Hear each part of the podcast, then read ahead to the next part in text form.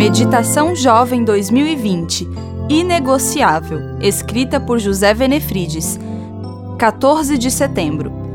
Tornando-se um missionário.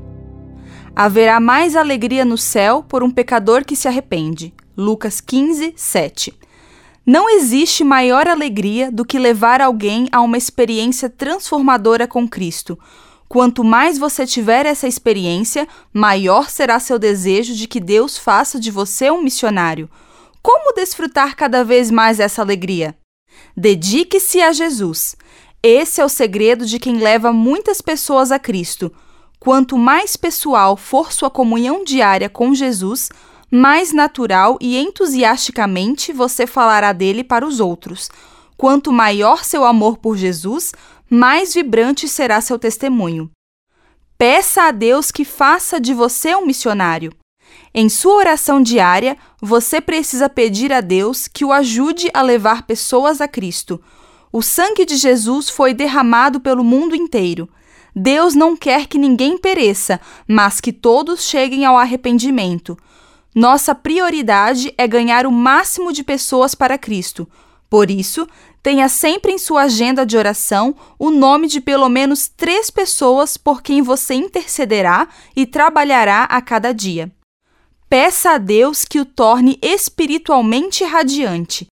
Deus quer mudar a face do mundo, mas ele faz isso uma vida de cada vez. Peça a Ele que torne você como Cristo, que coloque algo da presença dele em sua face e que suas ações atraiam outros para Ele. A mulher samaritana arrastou todo o povo de sua cidade para ver Jesus. E isso pode acontecer com você também. Peça a Deus coragem para testemunhar. Ele livrará você do medo, abrirá portas e o colocará em oportunidades estratégicas para falar de seu amor. Ele não vai retirar o friozinho da barriga, mas quando você abrir a boca, receberá poder para falar. Ellen White disse, aspas, Todo verdadeiro cristão possuirá espírito missionário, pois ser cristão é ser semelhante a Cristo. O primeiro impulso do coração regenerado é levar outros também ao Salvador. Os que não possuem esse desejo dão provas de haver perdido o primeiro amor.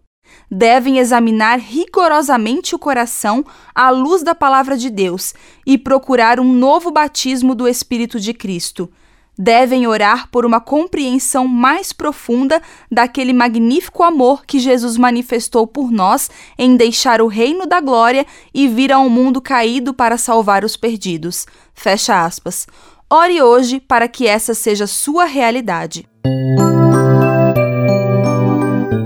Eu me chamo Angélica Lamborghini Vasconcelos e trabalho na Casa Publicadora Brasileira.